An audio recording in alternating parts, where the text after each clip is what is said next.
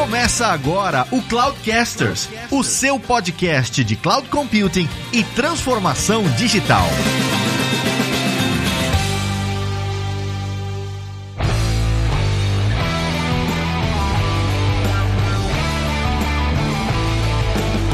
Fala pessoal, aqui é o Fabrício Sanches e Oral B é a terceira vez que eu uso o seu caso aqui de transformação com a escova de dentes elétrica. Patrocina nós, Oral B, por favor.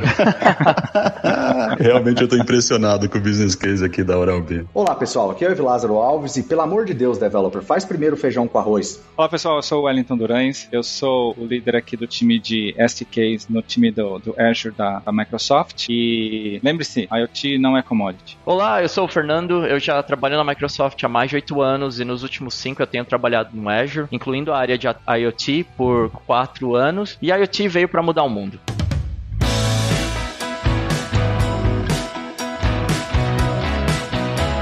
Estamos de volta aqui com o Cloudcasters. Hoje para falar de um tema que já faz tempo que a gente tá com ele aqui para conversar e tal, enfim, por várias razões a gente não tinha conseguido ainda, mas para falar só um pouquinho sobre internet das coisas, né, a relação disso com cloud e tudo mais. E obviamente, né, a gente tá sempre bem acompanhado aqui nos temas que a gente resolve discutir, com exceção do sem pauta que eu e o Vlas a gente fica falando um monte de abobrinha aqui para preencher espaço. E a gente tem a sorte de ter vocês aqui.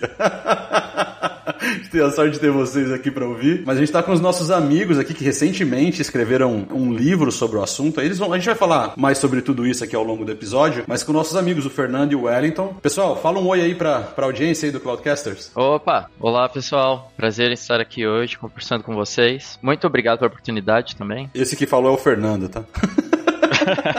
é, eu sou eu sou o Wellington, obrigado pela oportunidade, muito bom estar aqui. Eu já escutei tantos episódios, estar aqui agora uh, participando é, cara, é muito legal. Obrigado mesmo. Pô, obrigado, Wellington. Ah, show de bola, cara. E assim, e é verdade, cara, tem muito tempo que a gente quer falar de IoT, deve ter mais ou menos o quê? Uns dois dias, né, Fabrício? Que a gente tá querendo.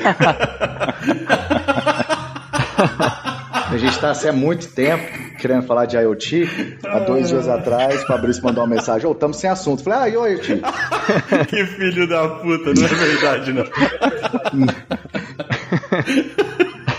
Judas sendo Judas, né? Fazer o quê? Não, mas é óbvio que tem muito tempo, porque assim, o IoT ele faz parte aí do que a gente chama hoje de arquiteturas para nuvem, né? De Cloud Native Architecture e, e, desse novo, dessas aplicações mais modernas, né? E que abre um mundo, mas assim, um mundo gigantesco de, de oportunidades, seja para quem vai desenvolver, seja para quem vai utilizar como solução, ou aquela pessoa que quer desenvolver um hardware, e a gente vai falar sobre isso. E aí, cara, eu queria começar, porque assim, vocês sabem, quem já escutou alguns episódios aqui no Cloudcaster sabe disso, que eu gosto muito das definições, né? Eu acho que antes da gente começar um determinado, a gente usou muito isso com microserviços, nos episódios ali de Cloud Native, que é entender o que que aquela sigla, né? O que que esse acrônimo significa, porque sempre tem ali uma visão da indústria, sempre tem às vezes a visão de um fornecedor específico, de um vendedor específico. Então eu queria ouvir de vocês, de todos, né, aqui do que estão participando, como que a gente define IoT? A gente tem a definição ali do, do sigla que é a internet das coisas. Mas tá, o que que é internet das coisas? O que, que é IoT? IoT é uma grande mistura, né? Então, é uma mistura de dispositivos, fazendo algum trabalho, coletando alguma informação do ambiente. E a gente também tem a parte da nuvem, que são os servidores que vão receber esses dados e fazer algum processamento ou enviar um, um comando de volta para esses dispositivos. E a gente também tem a rede, né? O, o modelo de comunicação que faz a ponte entre esse dispositivo e esse recurso na nuvem. Então, quando a gente fala de IoT, IoT, a gente fala sobre essa grande mistura de diferentes recursos, diferentes paradigmas, essa mistura de, de diferentes tecnologias também que tornam o IoT tão popular. Eu vou numa direção um pouquinho diferente da sua, Fernando. É mais na linha do. Se você pegar qualquer dispositivo que exista hoje e você encontrar uma, uma utilidade para ele ser conectado, de forma que conectando esse dispositivo com a internet, ele vai ter uma utilidade melhor para você, né, ou ele vai gerar algum benefício para o teu negócio, né? Esse é o, o, coração da internet das coisas. É você pegar qualquer dispositivo, seja uma balança eletrônica que você tem no seu banheiro, o abridor da garagem da sua casa, ou qualquer coisa desse tipo, que você conectar e vai ter valor para você, para mim essa é a melhor definição do que seria a internet das coisas. Não, mas é, eu, eu gostei dessa do, do Elton, né? Eu vou discordar de você. A gente quer treta, gente. quer discórdia.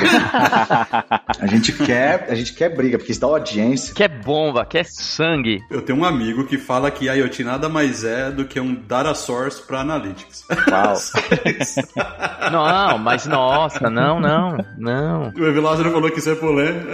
Não, isso é muito simplista. Isso não, não, não, não. Mas a IoT cai naquela, em todo novo conceito quando ele entra, que se você perguntar 10 pessoas o que, que é, você tem 11 respostas diferentes. É, pior que é verdade. Né? Então, assim, você vai ter desde definições extremamente simplistas, e eu não tô nem defendendo isso, mas às vezes ela é simplista porque é a realidade daquela pessoa. Ela aplicou o IoT para aquele domínio ali e aí ela entendeu que, sabe aquele ditado, né? Para quem só conhece o martelo, todo problema vira prego. Então a pessoa entendeu que aquilo só tem aquela aplicabilidade. E é por isso que é importante trazer diferentes visões, né, do que que é, porque ao responder isso, o que que é de diferentes visões, você também implicitamente já está trazendo os tipos de problema que você pode responder, porque tem as brincadeiras, né, que é a internet dos trem, né? Esse é em Minas. É, lá em Minas, a internet dos trem. Então, vai ter gente que vai falar assim, poxa, mas peraí, aquela minha smart, a minha lâmpada smart, como é que é? Aquilo lá é o IoT? Então vai ter sempre essa discussão. Então, eu acho que é importante essa divisão. Mas e para você, Fabrício? O que que é IoT? Cara, se os especialistas aí não têm um consenso, imagina eu, né? É que eu tinha que perguntar por educação, cara. Por isso É, que pois o é. seu rosto. Ah, engraçado, dormiu com o Bozo? né?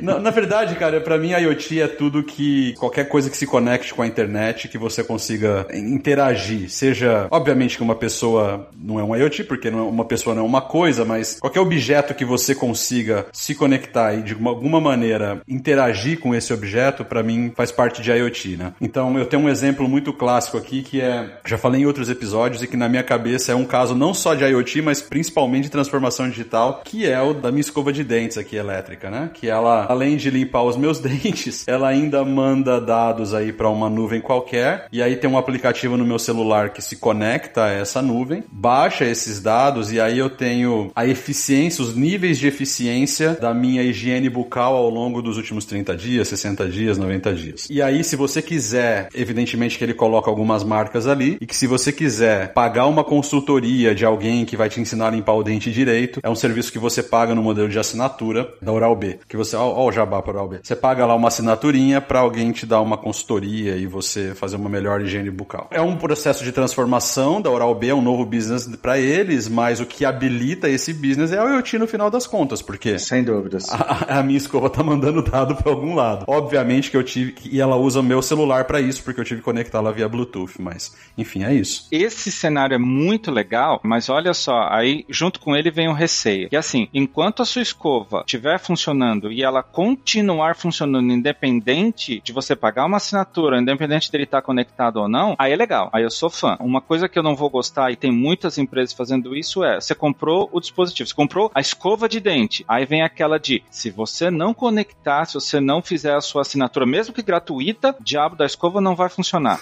né? Ou pior, né? Só funciona se estiver conectado, mesmo que seja gratuito. Mas aí daqui um ano, dois, a empresa que fez isso desistiu ou saiu do, do negócio, faliu e a tua escova para de funcionar. Cara, está acontecendo um monte com IoT. Isso é, isso é o piores práticas de IoT. Então isso assusta um pouco, tá? Eu acho que tem um detalhe bastante interessante do exemplo do Fabrício, que é a agregação de valor. Então, assim, a escova de dente, né? Há quantos anos, há quantos séculos a escova de dente já não existe? E com o advento, né, do IoT, a gente conseguiu adicionar mais valor ainda para um objeto que já existe, para um objeto que a gente já está acostumado a utilizar e que vai agregar mais valor e que ele, ele vai ajudar a gente a resolver outro problema. Que, por exemplo, no caso da escova de dente, vai melhorar a sua escovação, vai melhorar a sua saúde bucal. Então, isso é uma característica chave do IoT, que é de agregar valor para um objeto que já existe e estender as funcionalidades desse objeto, né? E permitir que outros cenários de negócio ou que outros problemas sejam resolvidos com o uso de tecnologia. E esse é um fator crítico de IoT essa adição de valor e utilizar os dados que uma simples escova de dentes consegue gerar para melhorar a vida das pessoas. Esse é o fator crítico de IoT, uma característica muito importante. É, agora eu vou, eu vou dar a definição mais importante de todos, que é a minha, né? Mas, por exemplo, E errado. provavelmente. Mas uma coisa é uma coisa, outra coisa é outra coisa. É, não, agora mas baseado em tudo que vocês falaram, seria justo dizer, por exemplo, que o IoT seria né, a forma de você conectar objetos, seja uma máquina, seja qualquer coisa, através de dispositivos físicos, a uma solução que vai gerar dados, vai coletar dados, que usa a nuvem para poder isso, e que essa solução ela vai estender ou adicionar valor a algo já existente, ou que vai disruptar e criar uma nova linha, seja de negócios ou de soluções. Seria mais ou menos uma forma justa de meio que trazer, porque aí eu estou tentando trazer que tem que ter o dispositivo, tem que ter um, um dispositivo a ser conectado, que você tem a internet e a nuvem para processar esses dados, e essa solução ela conecta tudo isso. E aí, conectando com o que você falou, Fernando, e com o que o Wellington falou, é, você pode tanto estender, adicionar valor, né, estender a funcionalidade de um dispositivo, de, de um objeto que já existe, ou criar um, um novo conceito, uma nova indústria. Muito boa essa definição. Eu gosto dela. Então, falei que era mais importante.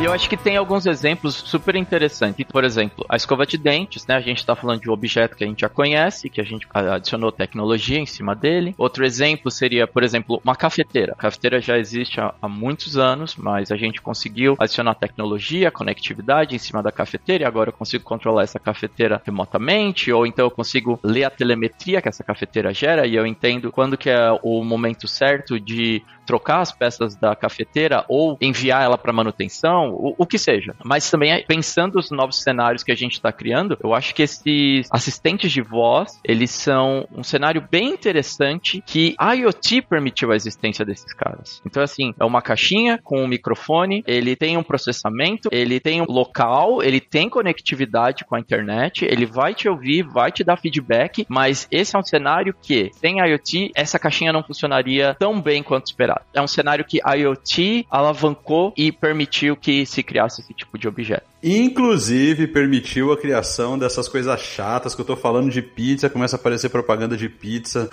na minha frente.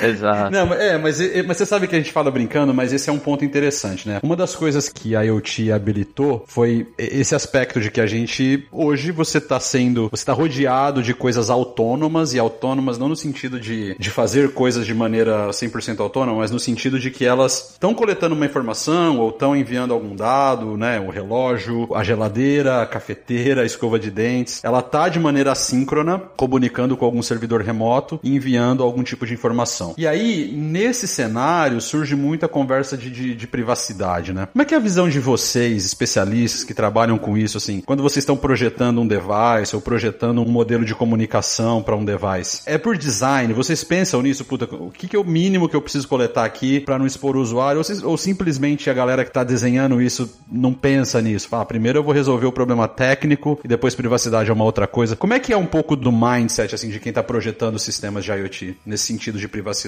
Quando a gente fala de privacidade, fala de IoT, eu não consigo não pensar em GDPR ou, ou LGPD. É de responsabilidade, né, da pessoa que está desenvolvendo a solução entender, entender os cenários de uso do dispositivo que ela está criando e procurar proteger a pessoa, né, o, o usuário, de possíveis vazamentos, de informações que talvez não sejam necessárias para serem coletadas e enviadas para um servidor na nuvem, etc. Mas a gente também cai nesse, nesse tópico com relação aos assistentes de voz que ficam ouvindo o que a gente fala e acabam tentando influenciar a nossa opinião, etc. Assim, eu particularmente não gosto dessas coisas, desse tipo de abordagem, mas eu acho que é, é de responsabilidade da equipe que está gerando, criando aquela solução, identificar né, o, o bom uso e o mau uso da, da, do tipo de informação que está sendo coletado e como isso vai ser usado, como isso vai ser armazenado, esse tipo de coisa. Embora a gente conheça um monte de gente que automatizou a casa inteira, né? E a pessoa não precisa mais levantar do sofá para ligar e desligar uma lâmpada, né? Que é tudo controlado por voz. Pessoalmente, né? Embora trabalhe com IoT, eu não tenho nenhum dispositivo desse na minha casa. Porque no, no final das contas, isso é o trade-off, né? De privacidade por funcionalidade. Você abre mão da sua privacidade botando o microfone que está ligado lá o tempo inteiro. Mas, pessoal, a gente já abriu mão da privacidade desde o dia que a internet surgiu, né? Vamos lá também, né? Tipo, eu não tô, não tô defendendo, mas a gente abriu mão da privacidade desde o dia que, que a gente colocou os computadores tudo tudo conectado, não. Até um nível, né? Não, que tem níveis, tem, mas que é de certa forma abrir mão da privacidade, é, porque a gente foi abrindo mão da privacidade ao longo do tempo. A gente começou no nível lá atrás, lá com os cookies, tudo catando informação da gente, fornecendo sites, fazendo os ads, o Google ali indexando tudo, e ao longo do tempo, obviamente, conforme a internet foi evoluindo, a coisa, a gente foi abrindo mão cada vez mais da privacidade. Mas o que eu quero dizer é, a gente já, no geral, não tô falando a gente no grupo aqui, por exemplo, o Elton acabou de dizer, ah, olha, não tem os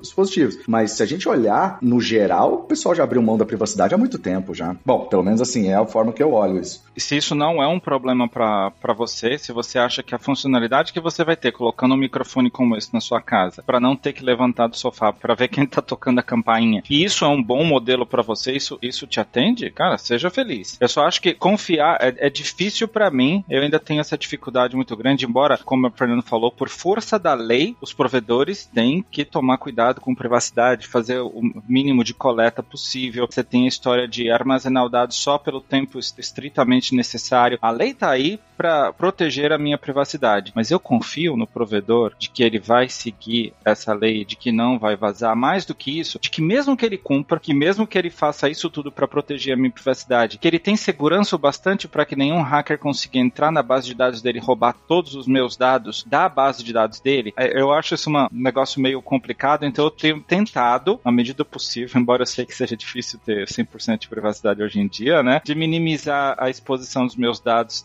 né, por meio desse tipo de dispositivo. No meu caso é mixed feelings, assim, eu acho que eu gosto muito de praticidade e eu acho muito doido como habilitando esses modelos de, de device e tudo mais. Eu tenho um Tesla aqui, né? Então, por exemplo, eu faço tudo no Tesla com comando de voz, cara. E eu acho isso super prático porque eu não preciso desviar a minha atenção para olhar para uma tela, para apertar um botão. Então é muito, eu acho isso muito prático, né? Coisas desse tipo. Mas isso dentro de um contexto de um carro, mesmo sabendo que o Elon Musk tá ouvindo tudo que eu tô falando lá e eventualmente tá extraindo lá o que ele quer extrair dessas falas. Eventualmente. eventualmente. Porque eu, eu, tenho que me considerar muito importante para ele achar que ele quer saber o que eu tô pensando. Eu tô caindo numa amostragem lá. Você tocou num ponto, assim, ah, e eu, eu quero estender um pouquinho essa parte da privacidade, porque ela realmente ela é muito importante antes da gente até entrar em questão de cenários, então pro que, que seria legal, né? Eu concordo quando o Wellington fala, né, se você não tá preocupado com ele coletar seus dados, é que assim, por outro lado, a minha vida é tão boring, é tão chata, que tipo assim... Os caras vão ficar entediados do lado de lá, né? Puta que pariu. Eu tenho certeza que 99,9% do que eles coletarem vai pro lixo. tipo, os caras vão olhar e falar assim, meu Deus não do céu. Não tem nada útil aqui nessa merda. Como que pode, rapaz, esse menino? Nossa, Deus ajuda ele. Então, assim, é aquela coisa, né? O ônus e o bônus, né? A tecnologia. Porque o, o que, eh, quando lá atrás o pessoal cunhou aquele termo de que, né, data is the new oil, né? Dados é o novo óleo, o que a tecnologia dali para frente focou por muito tempo, principalmente, né, com o advento de AI, machine learning, essas coisas, era assim como você tem que extrair óleo, você tem que inovar em, em formas de extração de óleo mais baratas e, e que você possa extrair, focou muito na extração de dados. Como que a gente pode coletar, extrair dados da forma mais eficiente, mais rápida e tudo possível. Começou-se com os smartphones, né? Coletando basicamente tudo e espalhou, né? De forma uh, exponencial. Mas sim, é muito importante que os provedores e, e que os governos regulamentem o que, que, pode ser coletado. É muito importante que os provedores respeitem isso. Né? É importante também que os usuários leiam os termos de uso, né? Que, que ninguém lê, né? Tipo, então assim. Até aparece. Mas é uma discussão. É, não, ninguém lê, ninguém lê. Mas eles estão lá. E nos termos de uso, geralmente os provedores explicam, né? Como que ele. Não como eles extraem, mas o tipo de dados, como que eles podem usar os dados e tudo mais. Então, se você realmente tem essa preocupação, como o Wellington tem, por exemplo, e, e, é, e é saudável, cara, também se informe, né? Também porque às vezes você vai encontrar uma marca de um produto que atenda aos seus requisitos também de privacidade, porque isso pode variar também. Pessoal, eu vou aproveitar a pausa aqui que eu preciso sair, tá? Eu preciso mover para uma outra reunião aqui. Continuem aí o papo que tá, tá ótimo. Obrigado, viu, pessoal? Valeu mesmo pela, pela agenda de vocês aí. Obrigado, Fabrício. Valeu. Valeu. E o Fabrício acabou de abandonar aqui o podcast, porque, ao que tudo indica, ao que tudo parece, por incrível que pareça, parece que a família dele é mais importante que o podcast. absurdo. Então, é um absurdo. É um absurdo.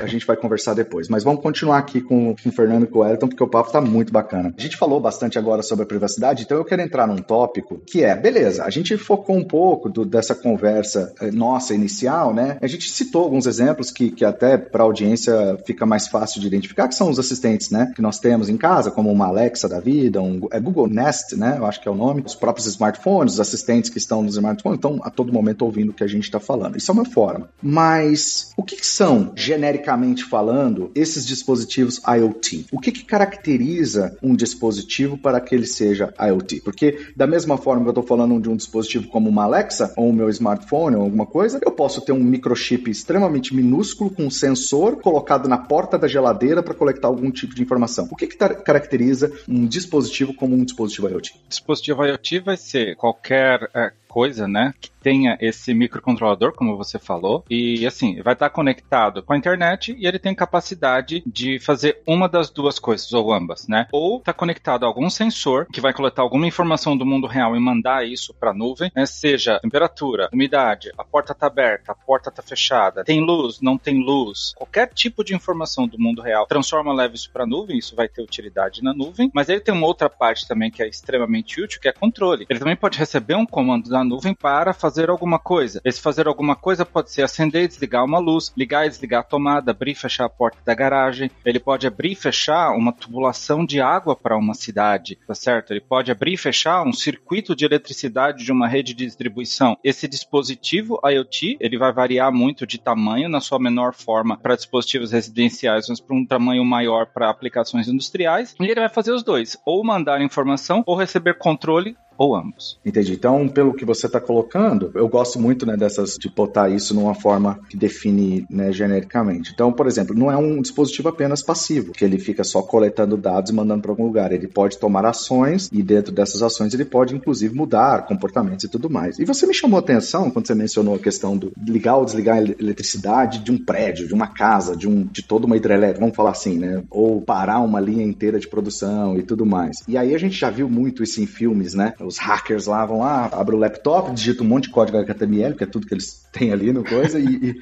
e invadem Sim. os prédios, desligam tudo. Então a gente está chegando num ponto em que isso é óbvio, eu, gente, o, o, que eu quero chegar no, no aspecto de segurança, mas a gente está chegando num ponto que tecnicamente isso não seria tão impossível, né? Então, assim, não só é possível, como isso já acontece e já aconteceu. Se você lembra, em 2014, olha, faz tanto tempo já, em 2014, hackers da Rússia invadiram o sistema que controla o grid da, da parte elétrica de um outro país aí, acho que não, não, vale mencionar, mas enfim, foram lá e desligaram no inverno. Então, assim, já é realidade, isso já pode acontecer. Então, assim, a, a guerra cibernética agora tá nesse sentido de que é muito mais fácil eu colocar um hacker para ir lá e bagunçar com a sua vida, desligar todos os semáforos da cidade, do que jogar uma bomba em cima da sua cidade. Sim, porque você transforma num caos, né? Exato. E aí, com relação a essa questão da segurança, porque agora você começa o seguinte: 5 milhões de dispositivos que controlam as luzes dos postes da cidade em termos de coletar dados e tudo mais, até mesmo, né, que hora que acende, que hora que apaga, sei lá, um monte de funcionalidades que pode ter. Se, e esses dispositivos vão estar conectados na internet, porque, tipo, ele tem que estar, né, é, uma, é um pré-requisito. Se você tem uma vulnerabilidade, você tem 5 milhões de pontos ser, que podem ser explorados por alguém, que se ele achar, se esse hacker, essa pessoa achar essa vulnerabilidade, ele pode usar isso como um vetor para fazer um ataque. Que você comentou de uma forma que, por enquanto, o ataque que você mencionou foi um ataque que usou talvez o dispositivo como fim, que ele foi lá e executou a ação daquele dispositivo, mas ele pode ser um vetor também. Eu posso usar aquele dispositivo para me conectar numa rede e fazer depois outras coisas. Ou seja, segurança, agora eu trago essa preocupação também para a ponta, né? Para o desenvolvimento do hardware do dispositivo, do SOzinho, do controlador que vai rodar ali no dispositivo e também da solução que usa aquele dispositivo, né? E além disso, ainda tem outro complicador que é o modo como você está conectando o seu dispositivo na nuvem. Então, por exemplo, se eu tenho um dispositivo que ele se comunica via rádio com um gateway e esse gateway se comunica com a internet. Você tem que se precaver que outro dispositivo, que não um dos seus, um, um dos que pertence à sua solução, também emitindo sinais de rádio, vão se comunicar com o gateway, começar a, talvez recuperar uma informação ou começar a enviar sinais, sinais falhos, sinais que não são reais, só para distorcer a funcionalidade, distorcer a execução da sua solução. É outra preocupação, que seria quando você tem uma solução IoT e esses dispositivos eles estão distribuídos por aí, seja ele numa, no meio de uma montanha, no meio de uma floresta, no meio de uma cidade, você também tem que se preocupar com outros possíveis dispositivos que vão tentar se comunicar nessa rede e influenciar a execução da sua aplicação. Não, faz todo sentido, faz todo sentido. É que agora eu não sou um especialista em segurança, mas aí, né, falando dessas possibilidades, eu fico imaginando também, como, como o Elton falou, que isso já acontece, né, a importância também de você escolher um provedor confiável, porque e por isso que talvez muitas empresas estão desaparecendo, porque estão testando hipóteses que não tem nada a ver, mas que ao mesmo tempo também estão criando produtos ruins, né, que não estão tipo atendendo ao que alguns requisitos mínimos, né? Mas não só os provedores, mas também as técnicas que você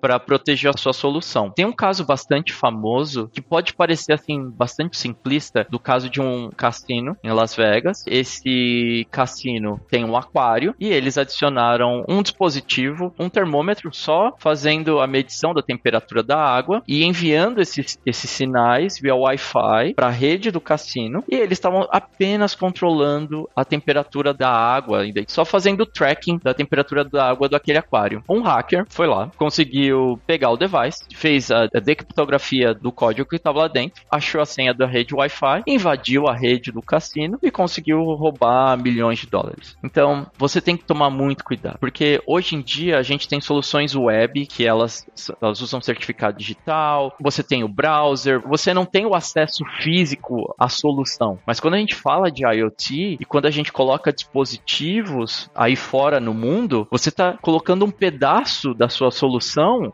ao acesso das pessoas. E você tem que ter meios de controlar o acesso a esses dispositivos, o acesso físico. E você tem que ter meios de proteger a sua solução com proteções lógicas de segurança que vão evitar que alguém acesse a sua aplicação e simule um device acessando os seus serviços. Você tem que proteger a sua solução contra esse tipo de ataque. Tem que pensar sobre isso. E como que soluções como IoT Hub no Azure pode ajudar você a ter esse controle maior? Como que essas soluções... Eu quero, antes de entrar em alguns aspectos de de conectividade dos dispositivos, mas isso me, me intrigou agora, porque eu confesso que eu, embora eu seja Cloud Solution Architect de Cloud Native, né, de, de App Innovation, IoT Hub e, e soluções IoT, eu não tive muita experiência trabalhando. Como que um IoT Hub da vida, ele pode ajudar nesse aspecto não só de segurança, mas também de gerenciamento, né, desses dispositivos?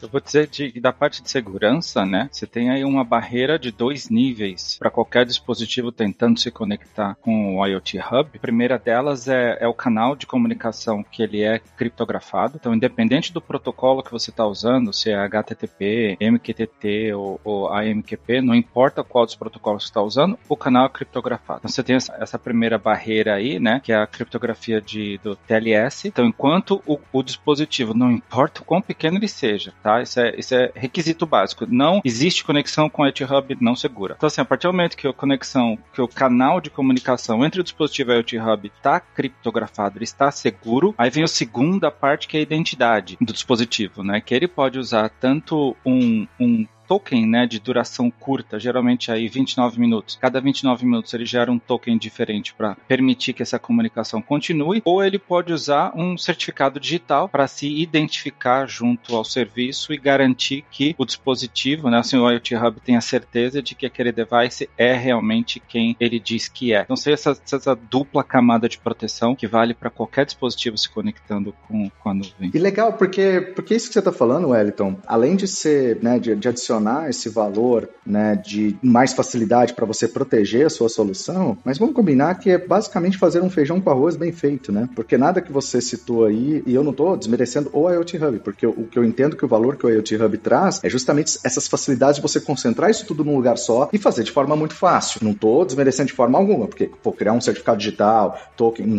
cara, não é, não é simples. E gerenciar tudo isso. Não é trivial. Não é trivial, não é trivial. Não é isso o ponto. O ponto que eu estou trazendo é, mas, né, criptografia de ponta a ponta, certificado digital, autenticação token, um token expirar, são práticas hoje, né, para sistemas distribuídos e, e, sistemas de internet relativamente básicas. Básicas no sentido assim, todo mundo deveria estar tá fazendo e pensando nisso, né? Mas é bom porque tendo uma solução que concentra tudo isso, isso com certeza já vai evitar muitos problemas. Por isso que eu mencionei há pouco que muitos talvez os provedores que estão sumindo são aqueles provedores que estão focando muito na questão talvez da hipótese que eles querem testar do negócio, mas estão esquecendo da parte técnica, né? Da importância que isso tem e que essa vulnerabilidade pode simplesmente acabar com o negócio dele, né? E tem um fator que eu acho que é importante a gente salientar, é que esse gerenciamento é por dispositivo. Então, a granularidade do seu controle de acesso é por dispositivo. Então, não é um token compartilhado com os seus 5 mil dispositivos. Não é uma string de conexão compartilhada com 500 dispositivos. Não, isso é a nível de dispositivo, porque se você tiver que bloquear um dispositivo de acessar o seu hub ou de acessar o seu sistema, você tem que ter essa habilidade. Você não vai parar a sua solução inteira porque um dispositivo sofreu um ataque, sofreu uma ameaça ou porque ele parece que está sob o comando de um usuário malicioso. Você tem que ter o controle de gerenciar, bloquear um simples dispositivo. Eu acho que isso é super importante. Cara, isso para mim é fantástico, porque de novo, né, quando você fala um simples dispositivo, mas a gente pode estar falando também de milhões ou de uma cadeia, de um... então você ter uma forma de gerenciar isso centralizado e aplicar governança a isso é essencial. E aí aí que eu vejo, né? Esses, esses serviços são fundamentais para quem está pensando. E eles são muito baratos, né? Quando você olha a forma de, de, de, implementação versus a complexidade que é a arquitetura desses sistemas que estão gerenciando tudo isso para você, né? A gente não pode desmerecer o simples dispositivo, né? E de repente a gente estava falando lá, né, do controle de grid de eletricidade. Esse um simples dispositivo é o que controla o abastecimento de toda a zona leste da cidade de São Paulo. Então, assim, um simples dispositivo falhando pode significar, né, o acesso de milhões milhões de pessoas a um serviço básico como eletricidade.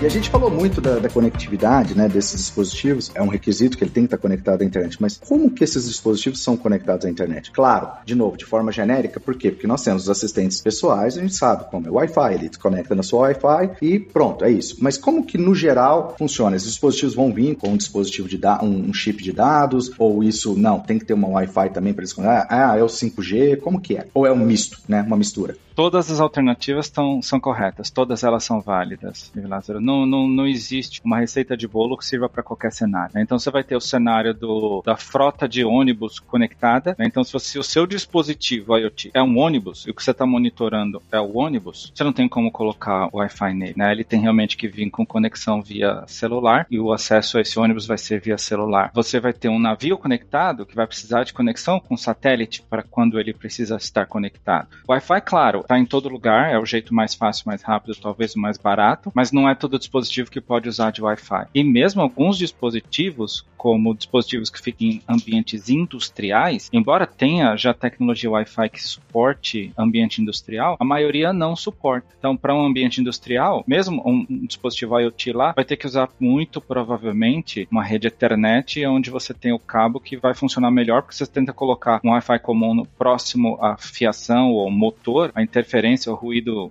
magnético do, do motor, vai simplesmente é, comer todo o sinal de Wi-Fi, né? Seu, seu dispositivo não vai conectar. Então, na prática, todas as alternativas funcionam, né? Mas o, o Fernando, que foi, foi a pessoa que escreveu a parte de rede do, do nosso livro, com certeza tem mais a, a agregar nessa parte, Fernando. Eu concordo com tudo que, que você comentou, WD. A gente também não pode só pensar nas tecnologias de comunicação, mas a gente tem que também pensar na estratégia estratégia de comunicação entre dispositivos. Você pode ter uma solução que você tem um gateway que se conecta com a internet e esse gateway é responsável por receber comandos e, e enviar dados para a nuvem e que ao redor dele você tem outros dispositivos que via Bluetooth, via Zigbee, via Z-Wave ou uma outra tecnologia de rádio cria uma rede, pode ser uma rede mesh ou não, que se comunica com esse gateway e envia dados para ele. E assim você cria um ponto único de conexão com a nuvem e que também serve como central para os outros dispositivos se comunicarem. E esse tipo de solução vem se tornando bastante comum em automação domiciliar. Então, por exemplo, você tem um hub, ele pode ser eh, a Samsung tem um, a Philips tem outro, que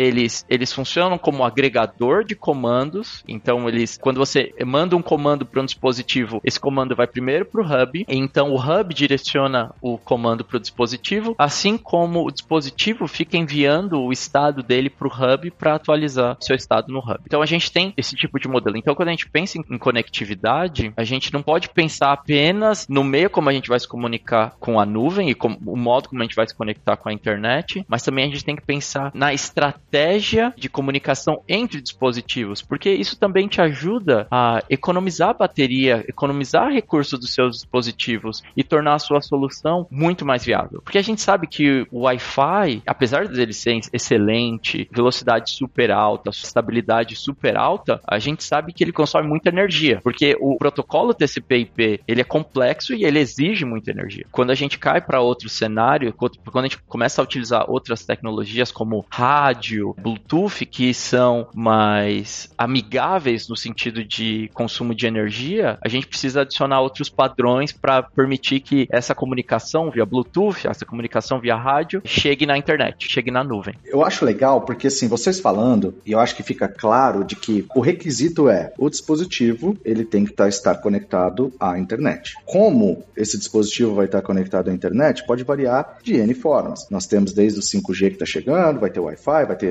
todas essas questões que você comentou agora também, né, o, o Fernando? Ou seja, mas o que é importante para um arquiteto, para um profissional, tá pensando ali na área do, de, de IoT, né, de investimento nisso, entender que isso é um requisito e aí vai variar a forma que, que, que isso vai conectar na, na, internet da solução que está sendo desenvolvida. Porque isso envolve custo, isso envolve várias coisas que precisam ser colocadas dentro dos requisitos técnicos, né, para compor a solução. Ou seja, não é uma única solução que dá certo para tudo, mas por outro lado você tem uma variedade. O importante é entender o fundamento, né, que o básico que é precisa-se de ter conectividade. E por falar nessa questão de fundamento, de básico, de estabelecer esse, essa estrutura para que as pessoas possam entender, vocês escreveram um livro livro, que inclusive eu já, já comecei a ler, que é o título dele é Arquitetura de Soluções IoT. Foi lançado aí pela Casa do Código, né? Mas o título é Arquitetura. Mas quais são, assim, os aspectos de arquitetura que vocês abordaram no livro? Porque, como eu acabei de comentar, é tão vasto, é tão grande o que, que dá para ser feito. Como que vocês priorizaram isso e colocaram de uma forma que possa, né, ser aí essa fundação? Quando a gente fala sobre arquitetura de soluções, a gente se baseia muito na questão de cenários. Então, toda vez que a gente está explicando um conceito sobre IoT, a gente coloca bem claro um, cenário associado a esse conceito e a gente explica a arquitetura envolvida ao redor desse cenário. Então, por exemplo, quando a gente vai falar de casa conectada, ah, a gente explica as tecnologias de rede que estão envolvidas, a gente explica os modos como esses dispositivos vão tentar se conectar na internet, seja via Wi-Fi ou seja via um gateway, e quais os recursos de nuvem podem ser utilizados para permitir que aquela solução funcione. No nosso livro, a gente também tem um capítulo apenas falando sobre recursos comuns existentes na nuvem que auxiliam na criação de soluções IoT. Então, a gente fala sobre serviços de fila, então a gente fala sobre message broker, a gente fala sobre identidade de dispositivos, sobre telemetria, mensagens de comando e controle, dispositivos gêmeos, provisionamento de dispositivos, atualização de dispositivos. Então, são diversos recursos recursos que os provedores de nuvem provêm e que eles vão te auxiliar na arquitetura e na construção de soluções IoT. Então, a gente tenta deixar bem claro para o leitor o que ele pode esperar de um provedor de nuvem e quais recursos que já existem na nuvem e como eles vão ajudar o desenvolvedor a implementar a solução dele, o arquiteto de software a implementar a solução dele. E isso vai guiar a arquitetura da solução. Uma outra parte, né, que não podia ficar de fora dado o título, a gente tem também um capítulo que toca, né, um pouquinho nesses desafios arquiteturais né, de uma solução de IoT. Então a gente vai entrar em aspectos como funcionalidade, desempenho, entra todos os ilidades, né, disponibilidade usabilidade, escalabilidade, manutenibilidade, eficiência no consumo de energia, segurança, como a gente já falou né, nesse episódio. Então a gente entra um pouco em cada um desses aspectos, falando um pouco de como eles vão afetar de duas maneiras. Né? Primeiro, a tua solução que está no lado da, da nuvem, e segunda parte, como essa solução vai afetar o dispositivo. Que aí entra muito também a questão de, de trade-offs. Claro, o melhor dispositivo, mas o melhor dispositivo do mundo, mais seguro de todos, também vai ser o mais caro. Então entra um pouquinho aí de como é que são esses, esses trade-offs, né? E a gente também estava falando de segurança, entra também uma questão pesada, né? De, a gente estava falando, uh, o Fernando comentou, né? Que o IT Hub permite a gestão de dispositivos um a um. Então, se eu tenho um dispositivo que está comprometido, eu posso desabilitar, né? Desligar um, um dispositivo só. Tá? E como é que eu sei que é um dispositivo que está comprometido? Como que eu detecto? 8 isso. então a gente também comenta um pouquinho, né, de táticas, né, arquiteturais ou táticas de segurança, porque segurança não é simplesmente você botar aquele cadeado gigante na porta, né, porque o ladrão pode entrar pela janela. Então você tem aquela história de, primeiro, né, você protege, sim, mas segundo, você tem que criar mecanismos para detectar que, embora ele seja protegido, você teve uma invasão. Então assim, como que você protege, detecta e se recupera? Então é de você pensar em coisas do tipo, opa, esse, esse dispositivo aqui está se comportando de uma maneira que não é esperada. Ele é suspeito. Eu posso colocar um dispositivo em quarentena e o que, que eu faço se realmente ele tiver feito alguma transação que não deveria ter feito? Então, vou colocar ele em quarentena e vou pegar todos os dados que ele mandou no último dia, na última semana, no último período de tempo e vou colocar esses dados também em quarentena. Como que eu me recupero desse ataque? Então, assim, todas as preocupações que você, como um arquiteto de, de nuvem, né, tem com a solução da nuvem, a gente também tem que ter com a solução como um todo. Você matou. Matou o que eu ia falar agora. Porque, cara, era o meu próximo comentário, Elton. Mas por que, que eu achei legal, assim, o que vocês estão trazendo pro livro? Porque é o seguinte, cara. Um arquiteto de solução, a principal função de um arquiteto é negociação, né? São os trade-offs. Porque arquiteto é negociar o tempo todo. Ah, mas tá caro. Então vamos repriorizar os requisitos. Ah, mas agora não tá escalável. Então vamos repriorizar os requisitos. É negociação o tempo todo. E aí, cara, só que o que, que acontece? Só que existem os arquitetos mais verticalizados. Por exemplo, você tem um arquiteto mais focado em microserviços. É o meu caso, né? E quando você olha para um IoT, é um, é um novo estilo arquitetural. E por ser um novo estilo arquitetural, tem várias técnicas, design, padrões e tudo mais que definem esse estilo arquitetural ou que ajudam você a desenvolver boas soluções. Eu achei legal que vocês estão trazendo isso como fila, né, mensageria, todas essas coisas que quem vai ler o livro, né, ou o profissional que está interessado, precisa saber. Isso aí não tem como. Exato. Como que você vai trabalhar com um dispositivo se você não conseguir, por exemplo, otimizar uma mensagem que vai ser mandada para uma fila, que vai ser processada depois, até para imagina 50 milhões de dispositivos chamando uma API sincronicamente. Não dá. Ou algo um pouquinho mais complexo e básico ao mesmo tempo. Por exemplo, como é que você faz atualização do dispositivo? Imagina que você tem 5 milhões de dispositivos por aí. Ah, não precisa ser 5 milhões, vamos falar um pouquinho. 500. Você tem 500 dispositivos espalhados por aí. Como é que você vai fazer para atualizar esses 500 dispositivos? Sabe? Você não pode ir um por um explugando um cabo USB ali, põe seu laptop do lado e falar vai. Você tem que procurar soluções que vão te permitir atualizar todos esses 500 dispositivos. E essas soluções já existem, elas já estão na nuvem. Então, um dos nossos objetivos com esse livro também foi criar um mapa de conceitos que são comuns na arquitetura de soluções IoT e mostrar para as pessoas que querem entrar nessa área quais são esses recursos. Mo mostrar esse mapa falando assim, olha, para resolver esse problema de provisionamento, você tem que usar esse tipo de recurso. Para resolver esse problema de atualização de dispositivo, você tem que usar esse outro tipo de recurso que é diferente. Então, isso é algo que a gente tenta fazer no livro. Lázaro, não sei se você já parou para pensar, cara, a complexidade né, de uma solução de IoT fim a fim é uma coisa que a gente não tinha visto em muitos livros né, até o momento, que é realmente um livro que abordasse a solução de IoT de fim a fim, que significa é desde o dispositivo, a rede pela qual esse dispositivo, por meio da qual esse dispositivo vai se conectar com a nuvem, e a nuvem. E a complexidade que está por trás disso, cara, porque olha só, Lázaro, não importa o quanto você conheça de de nuvem. Para você implementar uma solução de IoT fim a fim, você também vai ter que conhecer o dispositivo. E aí, quando foi a última vez que você botou a mão no multímetro ah.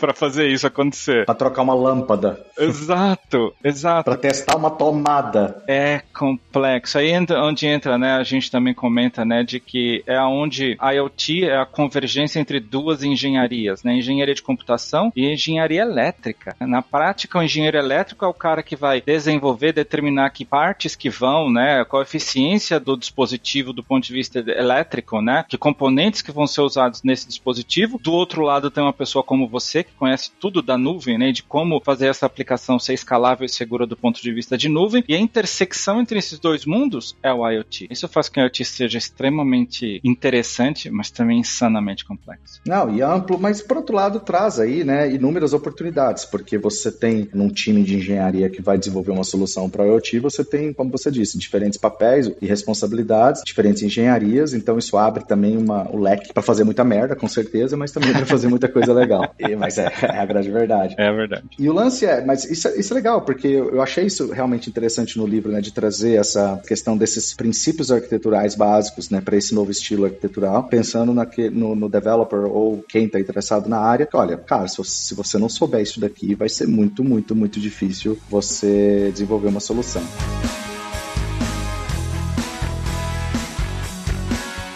E aí a gente falou de muitos cenários aqui, a gente falou de muita, muitos cenários, a gente acabou de falar das arquiteturas, né, que vocês trouxeram, mas também, vamos lá, né, se sentar nós três aqui por umas três horas, a gente consegue selecionar fácil, fácil uns 500 cenários de uso para IoT. Como que vocês priorizaram isso e quais são os cenários, assim, que vocês trouxeram para o livro que vocês acham que, não, olha, para quem está tá estudando, se focar nisso daqui já é um bom caminho? É boa pergunta. É, como você notou, como eu não sou usuário de IoT dentro da minha própria casa, né, eu costumo pensar mais em cenários industriais, né, que já é o caso do Fernando, que já usa bastante né, os, os cenários de, dentro de casa. Então, ao invés da gente ficar pensando né, em dispositivo individual, a gente focou mesmo em cenários maiores, como por exemplo a casa conectada. Né, e dentro da casa conectada, o que, que a gente pode usar, né, que tipo de dispositivo normalmente vai acontecer, que tipo de rede rede que é normalmente usada dentro desse cenário, como que a conexão com a nuvem acontece dentro desse cenário e quais são os modelos de negócio que ele suporta. Então a gente tem a casa conectada, o corpo conectado, cidade conectada, carro conectado, fazenda conectada, navio conectado e o último, talvez o melhor de todos, na minha opinião, que é a fábrica conectada, que é onde entra o Industrial IoT, né, o IIoT. E a partir de cada um deles, Lázaro, você quebra para olhar para cada um desses cenários do ponto de vista de tá, o que, que é esse cenário, que, que tipo de automação ele permite, quem se beneficia com ele, né? E a gente começa a abrir um. Porque, na boa, né, também, se a gente for a fundo, cada cenário desse dá um livro separado. Sem dúvida, sem dúvidas. Mas por um lado também traz também a,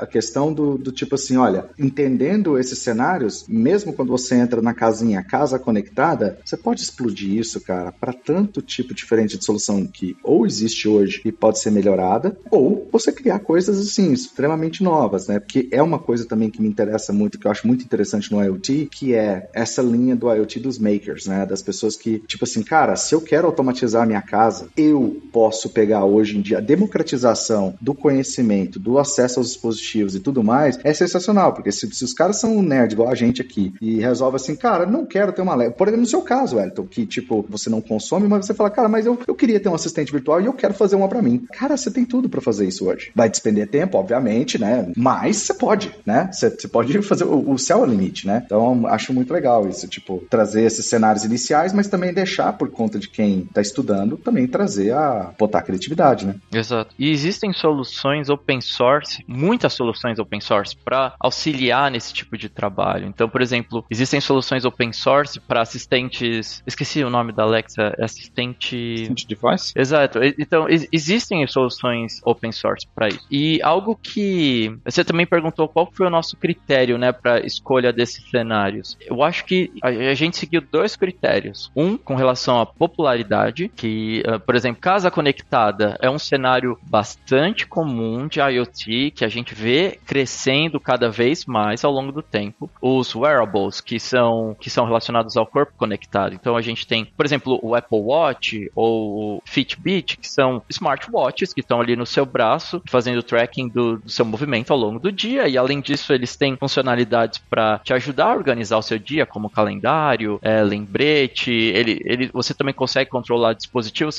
remotamente por esses wearables. Então, eles cada vez se tornando mais populares, o que, que foi um fator para a gente ter colocado esse cenário no livro. E a gente também tem outros casos que são cenários super interessantes, que nós trabalhamos com clientes ao longo do tempo que implementaram esses cenários e que são cenários que a gente vê que estão mudando o mercado como ele é. Então, assim, questão de cidade conectada, carro conectado, também se tornando super popular, fazenda conectada, navio conectado. Esse, todos esses cenários, eles estão mudando o mercado como ele é, e foi bastante importante para nós colocar eles no livro. E como o Wellington citou, a gente tem visto uma grande revolução com as fábricas conectadas. Então, as empresas, cada vez mais, elas estão querendo otimizar o seu, o seu processo de manufatura e, ao mesmo tempo, entender como eles estão gastando seus recursos, adicionando dispositivos para evitar problemas. Então, ó, eu vou adicionar esse dispositivo no meu forno, porque se eu perceber que a temperatura está caindo 5 graus ou 10 graus abaixo do esperado, eu quero receber um alerta porque alguém precisa olhar o que está acontecendo. Não, a indústria 4.0, né, que adiciona essa inteligência. E eu acho legal que até nós falamos, né, sobre isso também, na questão do, das indústrias que estão se modernizando sem ter que trocar os equipamentos, né, que aí entra na, na questão de estender aí a funcionalidade. E, cara, é... nossa, tem tanto assunto aqui para falar, cara, que eu tô... Mas eu, assim, acho, achei fantástico, porque esses cenários realmente, não só dá para você explodir em várias outras, né, em vários outros cenários, como traz também o básico, né, no sentido de, para concepção, né, para você entender. Como que eu vou pensar assim? Porque vocês tiveram que tomar muitas decisões do que, que colocar e o que, que não colocar no, no livro, né? Que parte que foi mais difícil para vocês depois que vocês fecharam essa conteúdo para escrever o livro? Acho que tem uma outra pergunta que eu acho que é um pouco mais crítica, que vai ajudar a responder essa pergunta. A pergunta é: qual foi o motivacional para nós escrevermos o livro? O Wellington e eu, a gente sempre se reunia no escritório às quartas-feiras e a gente começava a brincar com dispositivos, a testar diferentes cenários, testar diferentes tecnologias, e a gente sempre caía muito na questão de ler o material que existe, ler os livros que existem sobre IoT, e a gente sempre comparava um material com o outro. Então a gente pegava e falava assim: nossa, esse livro é muito bom, nessa perspectiva de nuvem, mas ele não fala nada sobre dispositivo. Ou então, nossa, esse livro ele é muito bom sobre dispositivo, mas em nenhum momento ele fala sobre conectividade. Então a gente percebeu que existia um gap no mercado, ou então mesmo na área de IoT com relação a learning, sobre documentar o ponta a ponta. Ok, a gente está falando sobre IoT, mas não tem como você falar de IoT sem falar de nuvem, conectividade, e dispositivo. Se você está gerando algum material para falar sobre IoT, você tem que falar dos três. E isso é algo que a gente sentia falta no, no mercado. Isso foi um motivacional para a gente escrever esse livro. Eu já abordaria a sua pergunta de uma maneira um pouquinho diferente, Pedro, que é uma, um dos maiores dificuldades para mim em escrever um livro, primeiro que escrever, né? Que é que não, não é tarefa simples, né? Mas a segunda, talvez, conecta com um dos, dos episódios anteriores aqui do, do Cloudcast, que foi aquela história da atenção das pessoas que é cada vez mais curta. Então, assim, fala sério, você vai escrever um livro para quê? Quem é aquele livro hoje em dia? É a dificuldade de você escrever um livro que tenha informação. Gente não pode ser chato. A gente não adianta querer escrever a Bíblia do IoT com 600 páginas. Cara, ninguém vai comprar pelo tamanho. Fala assim, Deus me livre, né? Eu tô fora. É muito grande, eu não quero. Então, assim, como que você traz a informação que é necessária para essas pessoas sem escrever um, a Bíblia do assunto. Essa foi uma parte mais, mais difícil, onde a gente focou em realmente o que, que é o, mínimo necessário para se conhecer. Vamos trazer o básico aqui, vamos adicionar bastante ilustração para ficar fácil para as pessoas que são mais visuais como eu entender o conceito. Então a gente fez um ponto de que todo capítulo tem que ter ilustração, não pode ter capítulo ou subcapítulo sem ilustração, porque fica chato de ler, difícil de entender. Não, eu sou extremamente visual também. Eu sou extremamente visual e assim, cara, não, é, eu acho muito difícil, ou pelo menos quase impossível, você explicar tópicos complexos sem ter algum desenho, alguma coisa. Então, é muito complicado. Mas assim, eu acho isso fantástico, porque assim, você tocou num ponto interessante, né? Quem lê livro hoje em dia? Eu, por exemplo, para eu comprar um livro, dado que a nossa documentação, a documentação dos provedores hoje é muito boa, eu foco nos autores. Eu vejo quem escreveu o livro primeiro, para que eu possa trazer, porque ali, às vezes, muitas vezes, né? Porque saber como usar um IoT Hub, eu vou lá na documentação do Azure e eu sei. Eu vou no Learning, no Training, é, entender alguns aspectos técnicos. Cara, a gente tá cheio de conteúdo ali gratuito, muito bom, por sinal, que eu posso consumir. Aonde que eu vejo hoje o valor do livro? Na experiência que o autor colocou nos capítulos. A visão do autor em cima daquele assunto. É isso que vale para mim. Então, né, saber de vocês, assim, como vocês estruturaram e tudo mais, é o que vai me chamar a atenção pro livro. Porque, cara, se eu abrir minha, minha biblioteca do Kindle aqui, eu tenho uma lista de uns 70 livros ainda que tá na lista para eu ler. Eu botei uma regra que eu não compro mais livro antes de eu ler todos conteúdos que eu tenho. Porque eu tava numa, sabe, quando eu entrava assim, num modo do tipo assim, caralho, que livro foda, bum, one click. Tá, beleza, e quando que eu vou ler isso? Então hoje eu priorizo muito, mas assim, uh, eu acho que tem o seu valor, mas o valor, concordo, mudou, não é mais escrever a Bíblia. Antes a gente tinha, né, a Bíblia de tal coisa. Por quê?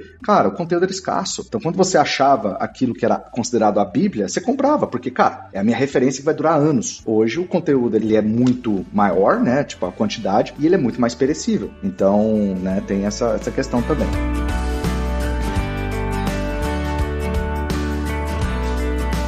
antes, né, da gente talvez partir aí para considerações finais, cara, porque assim, tá muito legal e com certeza, de novo, a gente pode ficar aqui 200 anos, né? Mas como que vocês veem hoje o mercado para IoT? Tá crescendo? Porque assim, a gente via lá atrás, tipo 10 anos atrás, quando começou a falar de IoT, olha, em 2020, de acordo com o Gartner, 50 bilhões de dispositivos vão estar conectados, né, e tudo mais. Isso vai gerar não sei quantos trilhões de dólares ali no, no mercado. Eu acho que, né, isso obviamente inclui aí a indústria 4 4.0 e tudo mais. Mas o quanto disso hoje tem realmente se realizado e como é que está a oportunidade para quem quer entrar nessa área, né? O que, que vocês veem de oportunidades assim? Eu trabalho com isso todos os dias. Como parte do meu trabalho, Lázaro, é trabalhar com dispositivo, né? Eu sou responsável pelos SDKs, né, da Microsoft para dispositivo. Então eu trabalho com o código que vai no dispositivo e vai permitir que ele conecte com, com a nuvem, né? Então assim, primeiro, do ponto de vista da indústria, do mundo, da necessidade, cara, nossa, sim, se o Gartner falou lá que vai ter 50 bilhões, né, zilhões de dispositivos, sim, é isso ou mais. A necessidade está aí, né? Cada vez mais a gente precisa que a indústrias como a agricultura seja mais eficiente, né? E a gente sabe que a IoT pode ajudar nesse ponto. Então, assim, demanda, sim, muito grande. Oportunidade, demais. O que que falta?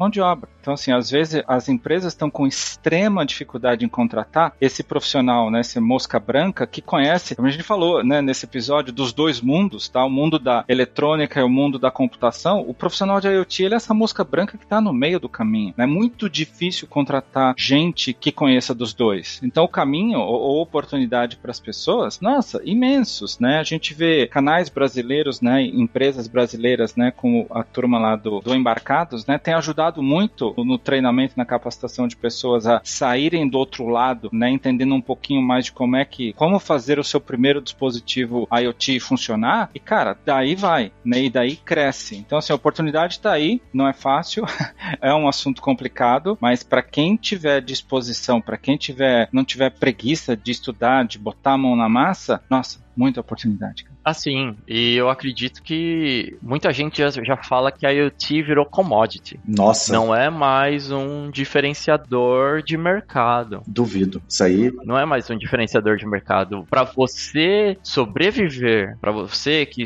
faz parte de qualquer indústria, sobreviver, você precisa ter IoT. Cara, nem nuvem, nem nuvem se tornou commodity ainda, cara. Exato. É, Isso aí eu discordo. É. Assim, eu tô concordando com você em discordar disso. Tipo, eu discordo plena, né? Virou commodity. Nem a pau. a gente está resolvendo problema de, de, de, pipeline automatizar, CI/CD de DevOps. Quanto tempo a gente está falando de DevOps? Está falando de DevOps tem 10 anos, pelo amor de Deus, gente. Você está convencendo a empresa a tirar servidor debaixo da mesa ainda, né? Velho? É, cara, não, para, para, para, né? Mas, Evi Lázaro, quem é grande, empresas grandes, elas já estão usando a IoT há muito tempo. Empresas grandes já estão usando nuvem há muito tempo. Esse pessoal que faz a diferença no mercado, eles já estão usando nuvem. Eles, eles sabem disso. Eles sabem que é preciso ter IoT, é preciso ter nuvem para ser diferenciado. Mas essas empresas já estão com as pessoas. Então, o que precisam. Então, por isso que tem esse gap de profissional. Então, assim, concordo contigo. Só tô falando assim, o que eu tô discordando é desse... Gente, se quem tá falando assim que IoT é commodity, pelo amor de Deus, gente, não é.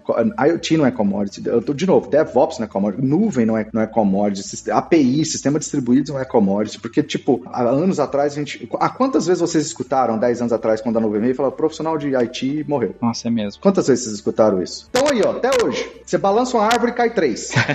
você sai na rua, balança uma árvore e cai três caras de, de IT. Por quê? Porque developer não sabe merda nenhuma de IP, developer não sabe merda nenhuma de DNS, developer não sabe merda nenhuma de infraestrutura básica. Eu falo porque eu também não sei muito, assim, eu tive, é, quando eu vim para esse mercado, para essa área área de nuvem, eu tive que aprender muita coisa, porque minha, minha vida antes era só codar, era só escrever código. Agora não, quando você vira um arquiteto de nuvem, você tem que entender, cara. Você tem que entender, claro. Você tem que entender de infraestrutura, você tem que entender de colocar uma rede privada, uma rede pública, ah, cara, um monte de coisa lá, endereçamento de IP. Cara, tem coisa mais do capeta do que endereçamento de IP para um desenvolvedor entender aquilo? Não tem. Então, assim, tá aí os profissionais de infraestrutura tudo aí, cara. Eles tiveram sim que evoluir. Eles são hoje, na minha opinião, praticamente developers, mas developers de infraestrutura como código e tudo mais, beleza, tudo isso, ok. Mas, cara, quem falou, é, agora é tão fácil criar uma máquina virtual, não sei o que, tá bom, pega, eu vou mandar uns diagramas de arquitetura e falar pro cara, então tá bom, developer, vai lá, implementa isso daí, entendeu? Então, assim, é, vai, vai, faz um spread out com toda a segurança que precisa ali, compliance, tudo lá, conecta aí um ambiente on-prem do cara. Beleza, na hora que você terminar, você me avisa. Vai ficar até amanhã. Então, assim, não é commodity nem a pau. Gente, pelo amor de Deus, você tá ouvindo isso aqui, desconsidera qualquer pessoa que falar isso para você, que é commodity. A gente tá com demanda de mercado, de profissional, e falta sim mão de obra boa no mundo inteiro. Não é só no Brasil, aqui nos Estados Unidos, no mundo todo. E gente bom, porque assim, o simples, o capítulo que vocês criaram, que define as arquiteturas, o que é preciso, quantas pessoas realmente saem para o mercado que estão prontas para desenvolver de forma distribuída? É, tem pouca. É pouco, é pouco. E aí o pessoal que realmente estiver interessado em falar assim, nossa, então tá bom, né? Falamos tanto aqui do, do, do bendito, né? Do IoT Hub, né? Como que sai com isso do outro lado? Quiser aprender, fazer um exemplinho de código básico para falar como que eu conecto um, um dispositivinho simples aqui, um SP8266, um SP32, alguma coisa do tipo com Azure, poxa, entra lá, né? Você tem o aka.ms barra Arduino, tem lá exemplo de como faz, em 10 minutos você, você já consegue ter o seu dispositivo conectado. Começa praticando, né? Não, não vai sair do outro lado sem esforço, isso, eu, isso eu garanto. Foi falado.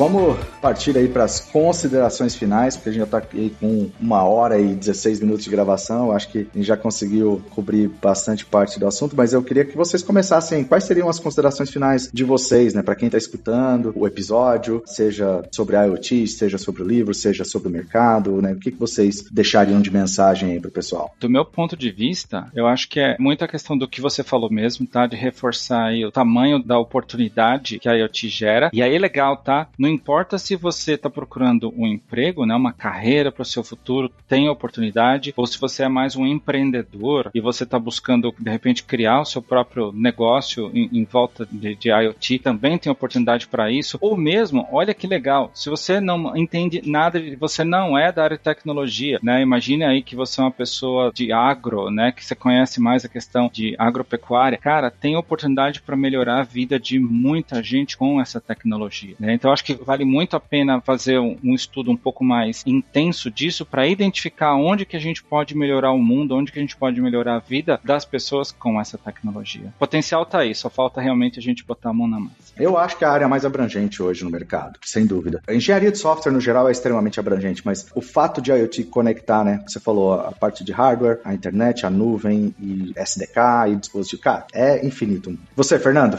Eu concordo 100% com o Wellington. Eu acho que IoT é um mercado muito grande, muito vasto. As pessoas precisam se preparar caso elas queiram começar na área ou caso elas peguem um projeto para trabalhar com IoT. É preciso entender o que o mercado de IoT espera e quais os recursos que já existem por aí que vão facilitar a sua vida, para você não tenha que recriar a roda. Então, é uma área enorme, vale a pena investimento, vale a pena aprender o, o que tem sido utilizado na área de IoT e se manter informado, né? Porque a cada seis meses existe uma nova prática, existe uma nova tecnologia de comunicação, as tecnologias existentes elas estão sempre se atualizando e melhorando suas funcionalidades. Então eu acho que é uma área super interessante, vale a pena estar conectado com ela e cada vez mais vai se tornar mais comum no mercado e sempre vai ter oportunidade para todo mundo. Bom, do meu lado aqui eu só tenho a agradecer vocês terem participado e o tempo de vocês. Mais uma vez, assim, por isso que eu gosto muito de gravar os episódios do podcast, porque eu aprendo pra caramba, porque a gente faz questão de trazer só gente bacana, foda. Então eu acho muito bom quando eu sou mais burro da sala, porque é o sinal que eu tô aprendendo. Então, queria agradecer e o recado que eu deixaria é, pelo amor de Deus, isso não é commodity. Por favor, não é commodity. Não, não, vai, vai fazer as coisas direito. Bora fazer uma camiseta. IoT não é commodity, Velasco. Nossa, total, total, né? A gente pode fazer uma série de camisetas, né? DevOps não é commodity. Antes de falar que IoT é commodity, comita seu código direito. Né? Tipo, aprende a comitar seu código direito. E para você que ficou aí com a gente até agora, obrigado aí pela audiência, pela paciência e até a próxima.